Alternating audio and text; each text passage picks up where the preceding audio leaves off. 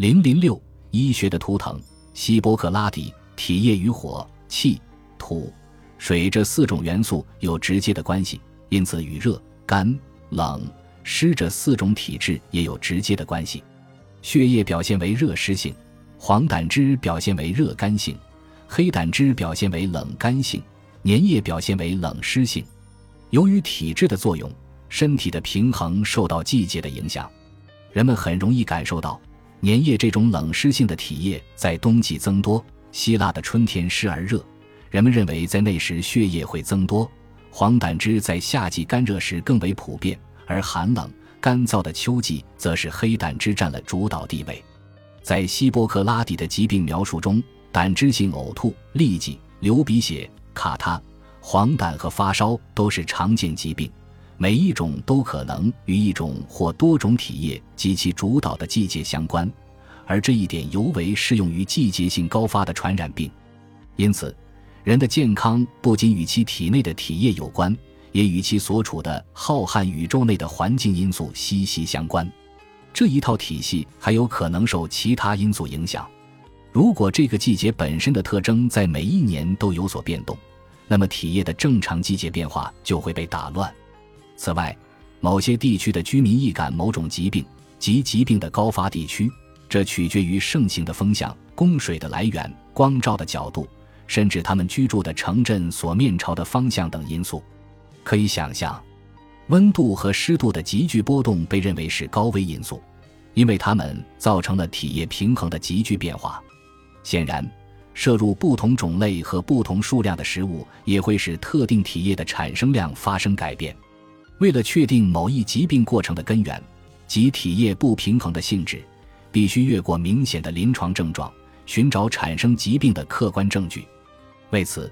人们发展了一套非常复杂的体格检查方法，医生熟练地运用他们的感官来寻找这种潜在疾病的各种表现形式。希波克拉底时代的病例报告读起来很有趣，他们描述了病人的体温、肤色、面部表情、呼吸方式、身体姿势、皮肤、头发、指甲、腹部轮廓以及许多其他的线索。当今卓越的诊断医师仍会在会诊过程中参考这些体征指标。希波克拉底时代的医生并无实验室测试的条件，他们亲自去尝尿液、血液的味道是否有异常，并毫不犹豫地对皮肤分泌物、耳垢、鼻涕、眼泪、痰液和脓液进行同样的测试。他们用鼻子去闻凳子，并注意到在其之上的汗水粘稠度，诸如此类检查。他们对病人身体机能的任何分泌物或产物都会进行严密的分析。诊断过程的经验体系也是该理论的亮点，它以实际观测为依据，如同体液学说，这是医学界的新发现。而在此之前，由于治疗有赖于超自然力量的干预，或疾病在诊断时只考虑最明显的症状，亦或根本没有试图找出主要原因。希波克拉底方法论存在惊人的连贯性，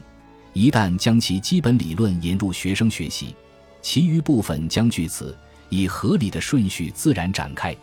这一理论的建立依托对直观事物的解释，显然存在谬误，但在其自身的一系列连贯假定下，它仍然是一个逻辑思考者所信服的理性体系。不仅如此，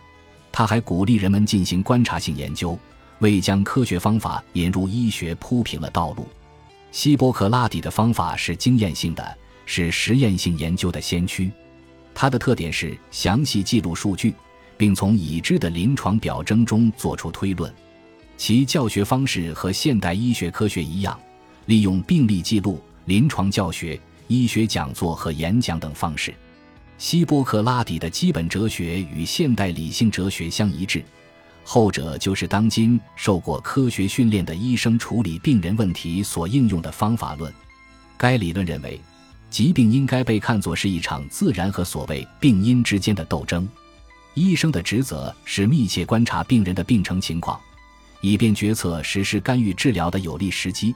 并时刻牢记在多数情况下减少非必要的干预，并最好将必要干预控制在最低限度。要知道，疾病形式多种多样，从轻微感冒到癌症，对应的干预也应当区分限度。希波克拉底学派的医生明白，所谓自然力量是一种持续作用的、积极的、治愈性的力量，人体往往会因此自行痊愈。只有在机体异常的情况下，病因才会压倒机体的自然趋势，即建立起一套新的身体平衡节律。现代诊疗工作的指导原则仍然依托于希腊医学圣贤们的思维基础。尽管整个希波克拉底文集中存在不同的表达方式，最为直接的表述为《流行病学》一书中所述，竭尽全力帮助，但最重要的是不能伤害。在接下来的几章中，我们将会清楚地看到，这个基本的教义已经通过他的拉丁文翻译流传了下来。Primum non nocere。我们这个时代的一位智者也曾发表了同样的见解，关于机体自然治愈的能力。他的话引起的反响可能没那么大，却也同样意味深长。大约十五年前，在耶鲁大学会议室庄严肃然的气氛中，生物学领域最伟大的观察家刘易斯·托马斯给我们几个人进行了一番演讲，浓缩了我自己以及其他所有人的临床经验。具体的用词我记不太清，但大致意思很容易被复述和还原。他的演讲内容多取自他的作品。包含那些可爱的抒情诗和犀利的格言，在他的文章《身体十分健康》中出现多次。多数事情都是自发的走向变好的趋势，健康也是如此。此中的奥秘，内科医生们知道，他们的妻子婚后不久也学到了，但就是对大众秘而不宣。那就是大多数毛病不用治自己就好了。是啊，大多数毛病到上午就会好一些。自然机体是如何实现自愈的？医生又在这过程中如何施加帮助？在希波克拉底时代，人们因四种体液中的一种占了主导地位而生病，除非把多余的物质从身体里驱逐出去，否则其是无法恢复的。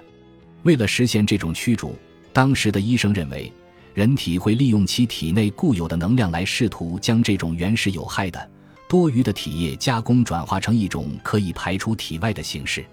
这一过程被称为消化或消解，其结果是产生可识别的流出物，如痰液、脓液、腹泻物、肠出血、比分泌物和难闻的粘液色状的可出物。如果多余体液得以消化，病症源头也因此消除，病人获得康复；如果无法消化，病人因此而死亡。如果病人处在危重时期，最终产物的排出及治愈的过程可能是迅速和剧烈的。如果病人的病程延展而缓慢，那治愈的过程是通过所谓的消退来实现的。这如同一场战役，疾病对抗病人内在体质的防御能力之战。在希腊时代，医生并无大量的药物或物质资源来协助机体自然的运作，他们通过检查身体的各种流出物来辨识体内消解的情况。通过仔细观察这些物质，以寻找疾病消退、危象或病人濒死的生命迹象。这种方法是希波克拉底医学最基本的理论之一，也被称为推断预后的大师。以当时的工作条件来看，这样的称谓名副其实。在一个没有行医执照，也没有办法证明自己资质的社会里，具有专业素养的医生需要一种使自己区别于其他相对业余医生的方法。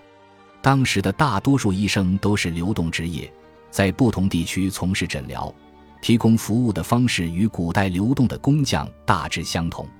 如果在一个特定的社区里医疗需求大，治疗者可能会待上一段时间，直到医疗需求减少为止。在这种情况下，有必要迅速积累声誉，以便病人可能知道他们是在与一位训练有素的高明医生打交道。除了做出准确的预测外，医生还有什么更好的办法来建立信心、积累声誉呢？一位希波克拉底式的医生，最初会在学校接受以研究疾病过程为首要考虑因素的培训，在当时科学允许的范围内，他会是临床症状演变方面的专家。他掌握了某些症状会组合形成特定的综合征，以及某些疾病的症状是如何在其他症状出现后以可预见的形式相继出现的。因此，他完全有能力进行预测，而他所在学校的氛围也鼓励他这样做。正如今天人们所公认的那样，一个自信的医生会相信自己的医术，不仅可以自我诊疗，也可以救助他人。病人对医生的信心是诊疗过程中最重要的因素之一，虽不会造成惊天动地的影响，却也不可或缺。用这位古代作家的话来说，一些病人即便意识到自己的处境危险，不容乐观，却也因为医生的善意和信心感到身心的满足，不负期望的好转恢复健康。希波克拉底格言的正确性，在下面的案例中得到了很好的证明。不必期待它是多么独特的医学故事，任何有经验的临床医生都能讲出几个类似的故事。二十五年前，我与其他几名医生负责看护耶鲁大学威廉斯隆科芬，一位极富个人魅力的牧师。在经历了一场特别激烈的民权运动之后，科芬回到了纽黑文市。他发烧、咳嗽，在肮脏的密西西比监狱里待了一段时间，也因此筋疲力尽。尽管牧师以其非凡的体力和精神上的恢复力而闻名，但几天后他的症状开始恶化，甚至连我们十分钦佩的那种天生的韧性也消磨殆尽。他最终勉强同意住进耶鲁纽黑文医院。他的恶化症状被诊断是由一种严重的肺炎引起的，大量的金黄色葡萄球菌聚集于胸腔，在起初数天一直没有得到确诊。因为他的体温徘徊在一百零二华氏度上下，传染病专家的联合会诊、抗生素治疗都无法消除他的致病因素，而我的吸脓针和吸脓管对此也无能为力。束手无策的最后，显然只能依靠一场大型的、危险系数高的手术才能挽救他的生命。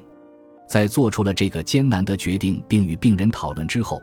我将手术安排在了第二天早上，也就是星期三。而在星期二晚上，